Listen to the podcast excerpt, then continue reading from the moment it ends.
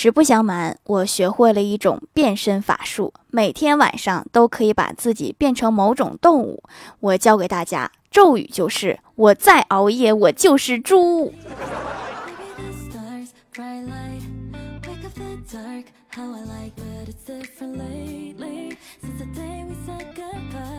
Hello，蜀山的土豆们，这里是甜萌仙侠段的小欢乐江湖，我是你们萌到萌到的小薯条。万万没想到，我们会以这样的方式进入低碳生活。加一次油就可以买一辆自行车，加两次油就可以买一辆电瓶车。以前每天早上都是一句要加油，现在每天早上都是这样的：今天要买辆自行车。这不是我抱怨的，这是欢喜抱怨的。毕竟我的车证还没有下来。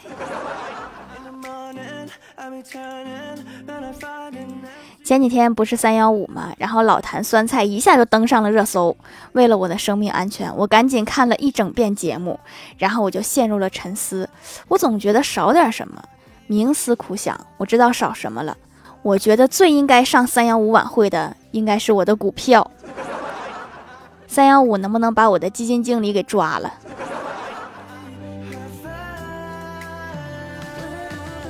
昨天小区的大姨给我哥介绍了一个对象，我哥正巧出差了，我妈给他打电话说：“儿子啊，我给你安排了一次相亲。”我哥赶紧说：“别呀妈，我还在外地，暂时回不去呀。”我老妈面无表情的说：“那我先给对方看看你的照片吧。”我哥也没拒绝，说：“也行，等会儿我发两张自拍给你。”我老妈说：“不用不用，妈这有你照片，刚才把你身份证复印件发给人家了。”看来这门亲事是老妈没相中对方。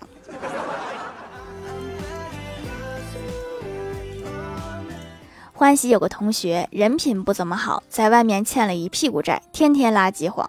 突然找到欢喜说：“姐妹在吗？你明天车借我开一天呗。”欢喜愣了一下，赶紧回复说：“哎，你看这事儿闹的，你早说呀！我今天刚把车卖了。”对方笑着说：“那正好，借我点钱。”好家伙，现在借钱还用连环计。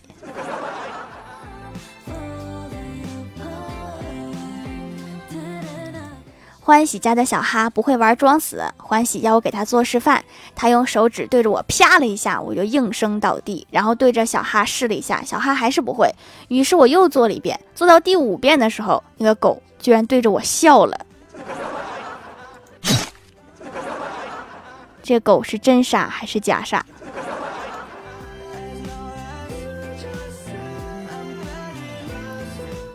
昨晚做梦，梦见自己加入了一个特工组织。考官一脸严肃地告诉我说：“做特工的人必须相貌平凡，让人看上一眼都记不住长什么样子。你的成绩排名第二，是唯一合格的人。”我就问他们：“那成绩第一的怎么没被录取呀？”考官回答说：“面试之后，所有人都忘了他长什么样了。那他这成绩也过于优秀了。”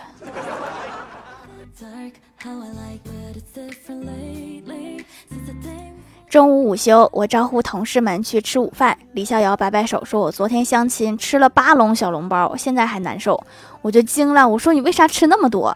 李逍遥说：“跟我相亲的女生吃了六笼，我是男人，怎么能输给她呢？”我又问：“那他看你吃这么多，有没有说什么呀？”李逍遥说：“他不服气，约我周末再去吃锅贴。” 你们是不是搞错方向了？不是相亲吗？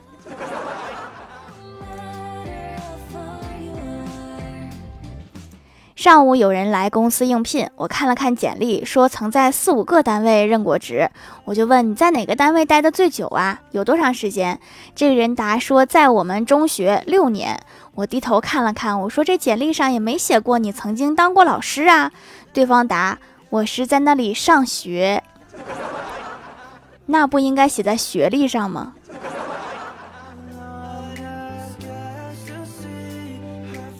公司领导通知晚上需要安排人来加班，我就问小仙儿，我说想加班吗？他说有事儿不想加。刚好前台妹子从外面回来，我就问他你想加吗？他一脸茫然的说我想加，我想我爸妈。那你来加，然后拿着加班费回家看看爸妈。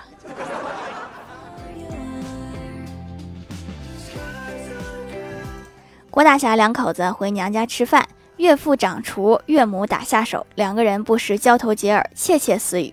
郭大嫂在后面羡慕地看着一把年纪还恩爱的爸妈，对老公说：“我们以后老了也要像这样，好不好？有说不完的情话。”郭大侠看了看他，犹豫地说。我刚听到他们说你都嫁人了，回来也不知道搭把手，越来越懒了，也不知道我怎么受得了你的。不是说不完的情话，是说不完的对你的吐槽。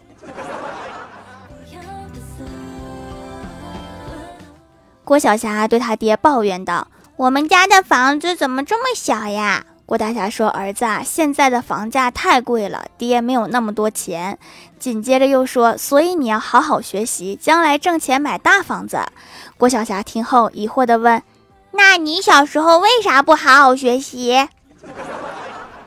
可能是小时候不知道学习好了这么挣钱。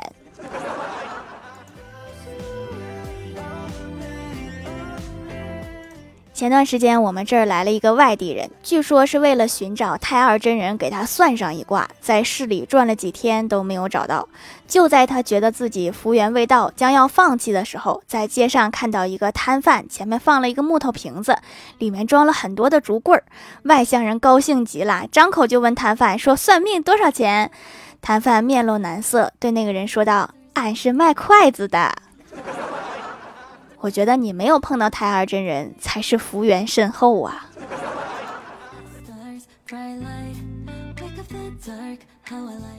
上大学的时候，学校规定老师上课不许接电话。一天我们上物理课，老师电话响了，纠结的看了半天，问我们领导电话接不？我们回答必须接。然后老师出去喊了一句：“老婆干啥呀？我上课呢。”我们以为是学校领导。没想到是家里的领导。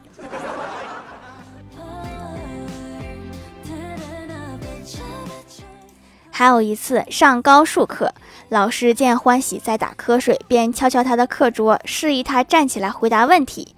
甲、乙、丙、丁几个人？欢喜立马回答四个人。只见老师手里拿着本书，敲向他：四什么四？题目我还没念完。快醒醒，这是高数课。不是幼儿园大班，老师怎么可能问你查数这么简单的问题？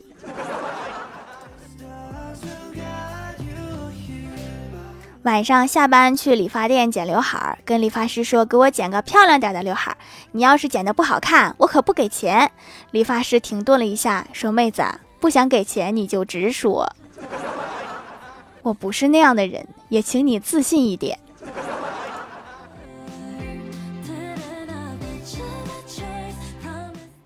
我把头发染成了深绿色。第一天，老妈没有发现；第二天，老妈还是没有发现；第五天，终于发现了，盯着我的头发看了半天。然后我得意的问：“怎么样？”然后老妈皱着眉说：“你该洗头了吧？你就没有发现一点不一样的？”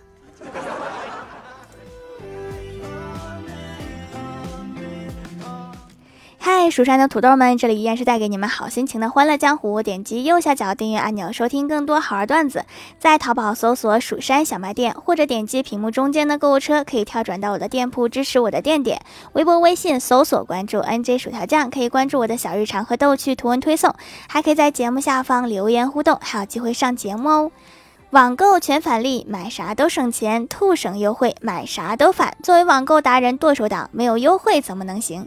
今天给大家安利一个靠谱的返利公众号“兔省”，微信搜索关注 “ems 三九零”，字母 “ems” 加数字三九零，搜出来的名字叫“兔省”就对了，使用起来非常简单。大家在淘宝、京东、唯品会购物之前，复制链接到公众号就可以查券拿返利啦。操作简单，直接省钱。外卖和打车也可以先领券再下单，确认收货都有返利，让您省上加省。你消费我送钱，我们建立的宗旨就是将优惠进行到底，将省钱成为乐趣。下面来分享一下听友留言。首先，第一位叫做一只爱吃芒果的猪，他说：“以前是我网卡了。”为什么刚刚一下子刷出来这么多音频？那应该是你卡了，因为我最近更新非常稳定的。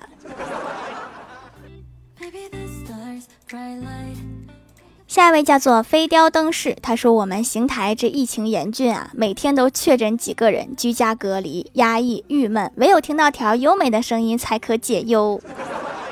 坚持就是胜利，疫情早晚都会过去的。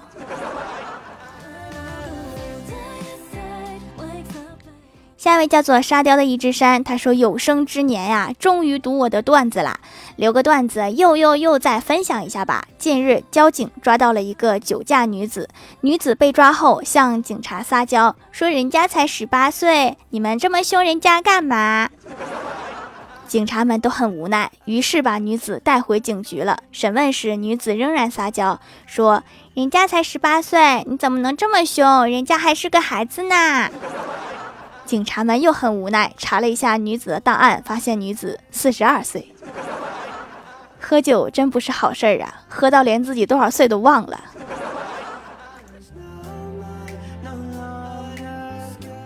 下一位叫做朱鹏鹏，他说听了一年多了，买了手工皂试试，简直打开了另一个世界的大门。原来还有这么集滋润保湿、深层清洁、控油祛痘一体的东西。洗了一阵子，皮肤越来越好了，怪不得复购率高。来晚啦，太后悔啦！不晚不晚哈，什么原因来买的都有，有的就是用够了液体的，想试试固体的，积累一下人生体验值。下一位叫做假期梦游朋友圈，他说两句，别问什么意思，问就是系统简单让我说两句。要是我我就说三句，要不然太没面子了。下一位叫做地杰薯条酱，他说我不爱刷牙，所以我妈就经常说不刷牙的坏处。有一天我妈忘刷牙了，但是为了让我不被她带坏，所以临时买了牙膏牙刷，在店里把牙给刷了，还有很夸张的语气告诉我：“我可爱的条啊，请问我要带一副牙膏牙刷去学校吗？”我妈是这个意思吗？倒也不用专门带一套，早起一会儿不就行了。下一位叫做最可爱的莫七柳，他说：“条，你上次堵我啦，再留个段子。小时候看病，每次都很纠结，量体温时都会思考一个问题：温度计是夹紧一些好，还是松一点好？太紧怕温度太高要打针，太松怕温度太低不算发烧，还要去上学，太纠结了。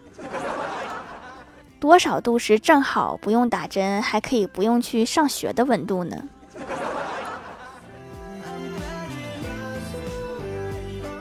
下一位叫做七哥五二零，他说发现薯条也喜欢去喂流浪猫啊，心地善良的孩子必须支持，脸还是经常要洗的，用谁家的不是用？来薯条店里下单手工皂，支持这么善良的孩子。没想到洗脸太舒服，保湿效果太好，全家都喜欢，连不爱洗脸的小儿子都喜欢用，然后就直接入坑了，又买了好几次，不停的囤货中。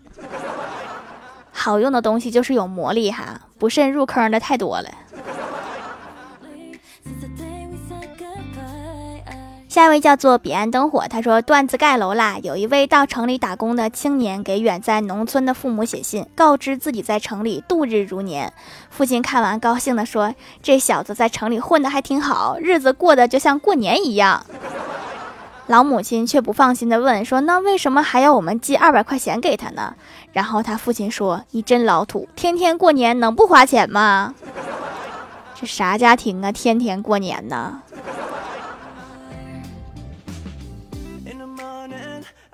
下一位叫做哈喽微燃烟火，他说：“青春才几年，贫穷占二十年。你确定只占二十年？”